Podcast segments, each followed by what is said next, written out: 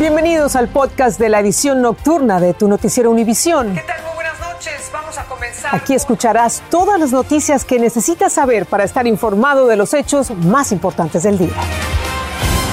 Es miércoles 2 de marzo y estas son las principales noticias. Las fuerzas invasoras de Rusia reanudan sus bombardeos contra la segunda ciudad de Ucrania, amenazan a Kiev, su capital, y asedian sus puertos estratégicos. Ya un millón de refugiados han salido de Ucrania, creando una crisis humanitaria sin precedentes. Con 22 nuevas sanciones, el gobierno de Joe Biden presiona para privar a Putin de los recursos que financian su invasión. Además, la Asamblea General de la ONU aprueba por una inmensa mayoría una condena a Rusia. El alcalde de Los Ángeles anuncia un fondo de 275 millones de dólares para ayudar a que unos 280 mil clientes afectados por la pandemia paguen sus deudas de los servicios públicos. Muchos latinos en que tal vez no estamos bien y esto pues viene a ayudar económicamente. Así comienza la edición nocturna. Este es su noticiero Univisión Edición Nocturna con Patricia Yaniot y León Krause. Han pasado siete días y el horror de la guerra en Ucrania es cada vez más claro. Ucrania reconoció que más de 2.000 civiles han muerto. Así es, el Ministerio de Defensa de Rusia admitió la muerte de 498 soldados rusos, además de 1.597 militares heridos. La Agencia de las Naciones Unidas para los Refugiados elevó a un millón, escuchen bien, un millón el número de ucranianos que han huido de la guerra. De nuevo esto en solo siete días. Solo siete días. Patricia, amigos, buenas noches. Las fuerzas rusas sitiaron dos puertos marítimos estratégicos de Ucrania y aseguran que tomaron Gerson mientras continúan bombardeando Kharkov, la segunda ciudad más grande de Ucrania. También sigue bombardeando los centros urbanos más importantes de ese país, incluyendo zonas de Kiev, que es la capital. Pero la enorme columna blindada que amenaza a Kiev sigue a las afueras, mientras los ucranianos continúan resistiendo a los invasores y las mujeres y niños huyen de la guerra. Allí en Ucrania, en la ciudad de Leópolis, está Roger Persiva con la última información. Te saludamos, Roger. Buenos días para ti. ¿Qué es lo último? ¿Qué tal? Buenos días. Eh, eh, realmente es así. Ha caído la primera gran ciudad de Ucrania en las últimas horas. Estamos hablando de Gerson, que está ya en manos de las tropas rusas que ocupan y controlan, según las últimas informaciones, todos los barrios de esta eh, importante población del el sur del país, muy importante estratégicamente, ya que permitiría tomar el control de la zona del Mar Negro. También continúa el asedio en la localidad de Mariupol, que, como sabéis, es eh, estratégicamente también muy importante para el control de la zona del Donbass y establecer un puente que permitiría a las tropas rusas controlar ya absolutamente la península de Crimea y su conexión con el Donbass y que serviría también de puente para asediar otra de las grandes ciudades del país, que es la ciudad de Odessa. En la ciudad de Mariupol, según las últimas eh, informaciones, ya no no hay electricidad ni gas y es muy importante porque aquí ahora las temperaturas de madrugada están por debajo de los 3 grados y la población lo está sufriendo mucho. En la capital, Kiev, siguen también los eh, bombardeos y sigue recrudeciéndose la ofensiva de las tropas rusas. Ayer con el lanzamiento de un misil en una zona muy céntrica de la ciudad en la zona de la estación de tren de la capital de Ucrania. Sabemos, Roger, dónde está el presidente Zelensky, que se ha vuelto una figura tan importante para los ucranianos. Zelensky, la verdad es que la ubicación de Zelensky es en la capital, es en, eh, es en Kiev, estaría eh, liderando, organizando eh, como, como, presidente del país la resistencia ucraniana a, los ataques, eh, a los ataques de Rusia y sobre todo al recrudecimiento de los, de los bombardeos que se ha producido durante las últimas horas. Roger, yo quería preguntarte, ahora que nos informas de que no hay electricidad, o sea que la gente no tiene acceso a televisión, a radio, a teléfonos celulares, a Internet, ¿cómo recibe información de la guerra? Pues la verdad es que eh, la información en, en, estos casos eh, es, siempre complicada, es complicada de obtener y también es eh, complicada de creer en muchas ocasiones, pero hay que hay que tener en cuenta que de vez en cuando las comunicaciones, aunque sea en sitios como en Kharkov o en Kiev, eh, sea complicada, sí es posible mantener comunicación con eh, celulares a través de Internet. Devuelvo la conexión a vosotros. Gracias, Roger, por este informe y mantente, por supuesto, a salvo. Gracias por este contacto. Y ya son más de un millón las personas que en menos de una semana han huido de Ucrania hacia Polonia, Hungría y otros países vecinos. La Agencia de la ONU para los Refugiados dijo que se trata de un éxodo que por su rapidez no tiene precedentes en este siglo. Son mujeres, niños y ancianos porque los hombres se han quedado a defender su país, a defender Ucrania. Pablo Monsalvo está en Presmil, en la frontera entre Polonia y Ucrania, para hablarnos de esta crisis de refugiados. Naciones Unidas cree que en las próximas horas se llegará al primer millón de refugiados ucranianos escapando de la invasión rusa. Son números fríos, pero detrás de cada persona hay una historia dramática, como la de Ina y su hijo Artem. Llegaron desde la capital Kiev esta mañana a la frontera y esperan un tren para seguir viaje a Varsovia, donde una familia conocida se ofreció a hospedarlos. Todo este desastre llamado guerra está destruyendo todo. Es realmente muy feo, no reconozco mi casa.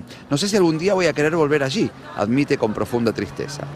Lo más duro fue dejar a su marido librado a su suerte, porque él está obligado a permanecer en el país a defenderlo. Fue muy duro porque no sé si volveré a ver a mi esposo. Ojalá que sí, dice con la voz quebrada. Una preocupación compartida por su hijo, que vio cómo su vida cotidiana cambió de un momento a otro. Tengo mucho miedo y siento un profundo dolor porque no sé cuándo voy a poder volver a ver a mi padre de nuevo, dice este adolescente. Emanuel es un estudiante nigeriano y vive en Ucrania desde hace pocos meses. La arremetida rusa lo obligó a huir, pero en la frontera, como muchos no ucranianos, tuvo dificultades. Um, Las autoridades migratorias ponen trabas para evacuar a los extranjeros. Mi gobierno nigeriano no nos ayuda en nada, pero Polonia sí. Tuvimos suerte, reconoce. Es optimista. Está convencido de que en pocas semanas podrá volver a su vida normal del otro lado de la frontera, pero jamás olvidará la odisea que vivió. Estuvo viajando por cinco días para llegar a la frontera. Ellos le dan prioridad a mujeres y niños primero. Perdimos el primer y el segundo tren, pero fuimos muy afortunados de poder subir al tercero, explica. Y las dificultades no terminan al sortear todos los obstáculos para llegar hasta aquí. Lo que ahora muchos se preguntan es cómo continuarán sus vidas. En la frontera polaco-ucraniana, Pablo Monsalvo, Univisión. Y lograron llegar a Rumania unos 20 mexicanos que habían quedado atrapados en Kiev, entre ellos la embajadora mexicana en Ucrania. Regresarán a México en un avión de la Fuerza Aérea Mexicana. Jessica Cermeño está en Siret, en la frontera rumana con Ucrania, y habló con los mexicanos que residían en Ucrania y lograron huir de la guerra. Salieron de Ucrania cansados y con frío, protegiendo a los más pequeños. Tras permanecer atrapados toda la semana en Kiev, una veintena de mexicanos y sus familiares lograron llegar hasta la frontera rumana. Pero paradójicamente, al estar a salvo ya no pensaban en ellos, sino en los que dejaron atrás. Quiero dar fuerzas, están ellos protegiendo su ciudad, sus familias. Quiero que que sepan que el mundo entero está con ellos y que los apoya. Desde hace dos años, Guillermo Padilla y su esposa vivían en Ucrania, la tierra de ella, pero la guerra les rompió los sueños. Gente que, que, no, no, querían pelear, que no tenían por qué haberse metido en este conflicto y que han perdido sus vidas, es lo que más me duele. El michoacano Omar Aviña fue de los que vivió de cerca los bombardeos. El momento de más terrores fue cuando tuvimos que irnos al, así de en cuestión de segundos hacia el metro corriendo porque se había venido un bombardeo. En el grupo de conacionales que vimos llegar hoy a la frontera rumana se encontraba también la embajadora Olga García, quien organizó su resguardo en un búnker. Embajadora, ¿cómo se siente? ¿Cuántos, ¿Cuántas horas sin dormir? ¿Cuánto tiempo? Pues hicimos 19 horas. El doble de lo normal, viajando por caminos apartados. Nos pidan refugio en nuestro país. Y aunque el presidente Andrés Manuel López Obrador ya les ofreció asilo a todos, la diplomática hace un llamado al medio centenar de mexicanos que todavía se encuentran en la zona de conflicto. Resguárdense, porque los reportes de quienes han querido salir del país en las últimas horas son preocupantes. No pudieron hacerlo, según nos informaron, porque los trenes empezaron a cerrar solamente para nacionales y entonces ya no pudieron salir. Una situación extrema. Y aquí en la frontera entre Ucrania y Rumania el movimiento de personas es constante. Hemos visto salir a muchas mujeres, madres con sus hijos pequeños Y también hemos visto una vigilancia extrema. Goodbye, goodbye. Para que los ucranianos que abandonan todo sigan su camino, como los que han decidido abordar la aeronave de la Fuerza Aérea Mexicana de regreso a México para continuar su vida como sea. En Siret, Rumania, Jessica Cermeño, Univisión. Y mientras tanto, Estados Unidos ha comenzado a desplegar hacia Alemania soldados de la tercera división de infantería del ejército para entrenar a los aliados de la OTAN. El fin es disuadir a las tropas rusas de extender su avance militar tras su invasión de Ucrania. Son unos 3.800 soldados con base en Fort Stewart, Georgia, que partieron desde Savannah tras una semana de entrenamiento. El abrumador rechazo a la invasión sigue generando solidaridad con Ucrania y sanciones de la comunidad internacional contra Rusia. Por gran mayoría, la Asamblea General de la ONU aprobó una condena a Rusia y Estados Unidos ha anunciado la imposición de nuevas sanciones para privar a Vladimir Putin de recursos para financiar esta que es su guerra. María Rosa Lucchini tiene la información para ustedes. Un voto histórico, con aplausos y de pie, así la Asamblea General de las Naciones Unidas aprobó este miércoles una resolución que condena la invasión rusa contra Ucrania. El resultado de la votación contó con el apoyo de 141 de los 193 Estados miembros de la ONU. La verdad es que esta guerra fue la decisión de un hombre, de un solo hombre, el presidente Putin. Fue su decisión obligar a que cientos de miles de personas pongan sus vidas en mochilas y huyan del país, declaró la embajadora estadounidense ante la ONU. Condenó el uso de armas letales por parte de Rusia y añadió que el Kremlin estaría planificando aumentar su brutalidad contra Ucrania. Este voto es un símbolo, no es un voto que prohíbe, un voto que tiene repercusiones legales entre tanto, la administración Biden sigue presionando con 22 nuevas sanciones contra Rusia para privar a Putin de recursos para financiar su guerra contra Ucrania y restricciones a las exportaciones de tecnología que Rusia usaría para refinar petróleo. Además, las sanciones de limitar la exportación se extendieron también contra Bielorrusia. Un convoy militar ruso de 40 millas de largo que avanzaba hacia la ciudad Kiev continúa detenido, mientras que los bombardeos no cesan. El Pentágono señala que el convoy se estancó tal vez para reagruparse, pero no ha progresado entre las últimas 24 y 36 horas. Y mañana el secretario de Estado Anthony Blinken iniciará una gira a países europeos para reafirmar el apoyo de Washington a Ucrania tras la invasión rusa. Desde Washington, María Rosa Lucchini, Univision. A todo esto, el informe del presidente Joe Biden sobre su primer año de gobierno ha generado incomodidad entre organizaciones defensoras de los derechos de los inmigrantes. Y es que en su discurso de anoche, el mandatario aportó pocos detalles sobre lo que va a hacer para impulsar la reforma migratoria. Dejemos que Jaime García nos cuente cómo han reaccionado estos activistas. Estamos ofendidos que no se nos hace caso. Activistas y defensores de los inmigrantes consideraron como un desaire y hasta divisivas las solo 196 palabras con las que el presidente Joe Biden se refirió al tema de la inmigración en su primer informe de gobierno. No habló de reforma migratoria.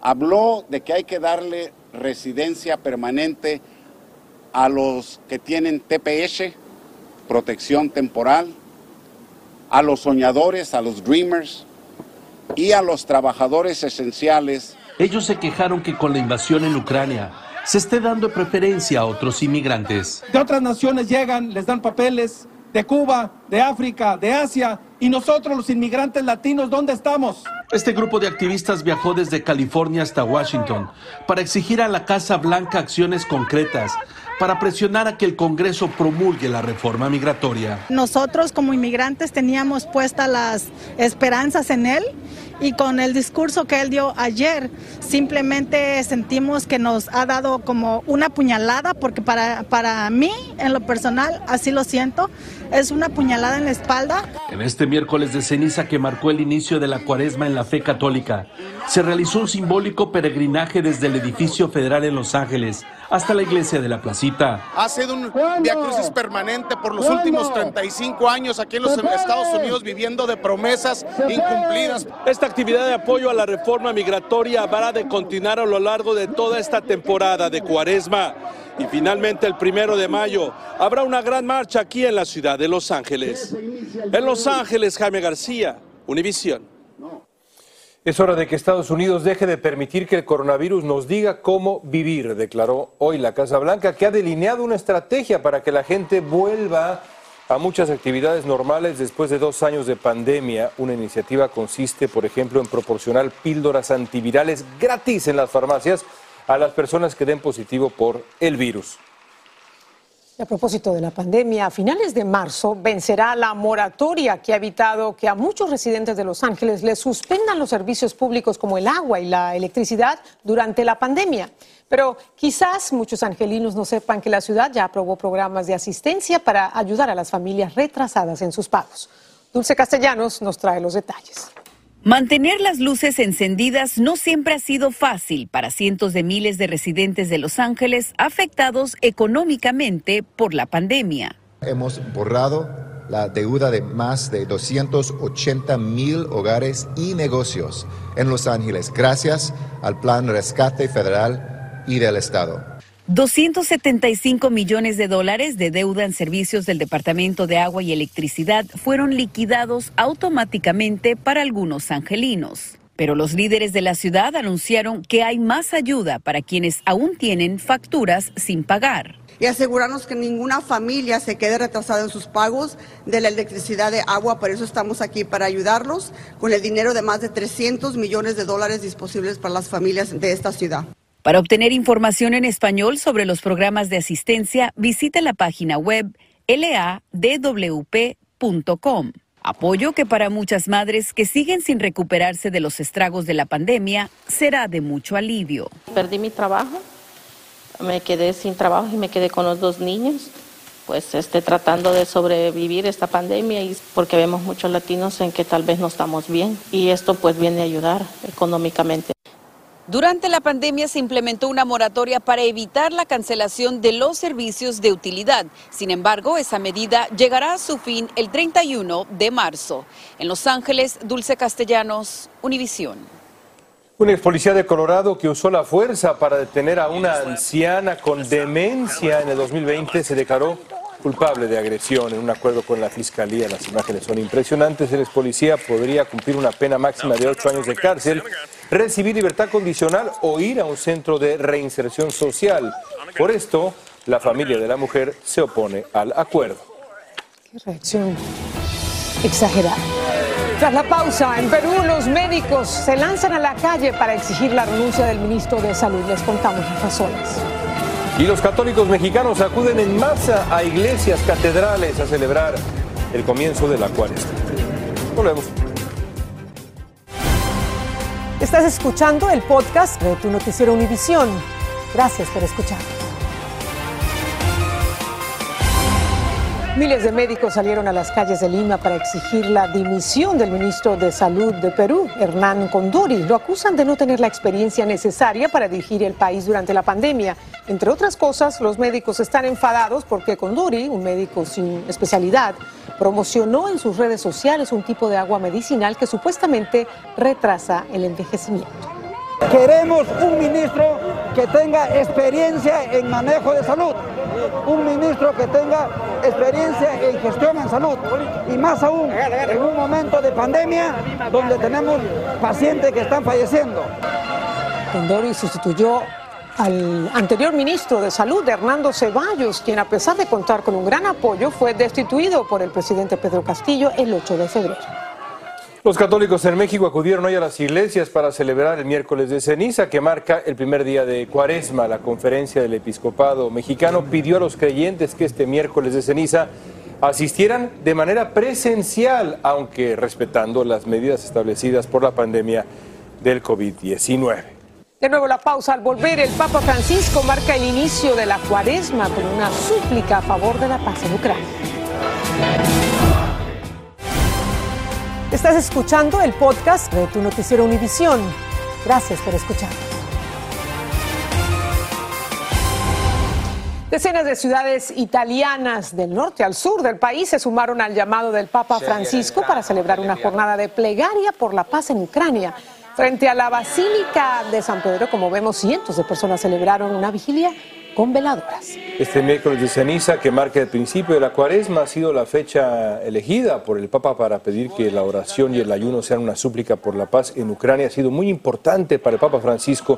Este asunto lo ha tomado de manera incluso personal abogando por, por la paz, por el fin de la guerra. Escuchadas esas plegarias. Gracias por su sintonía, que tengan muy buenas noches, que descansen. Regresamos mañana. Así termina el episodio de hoy de Tu Noticiero Univisión. Gracias por escucharnos.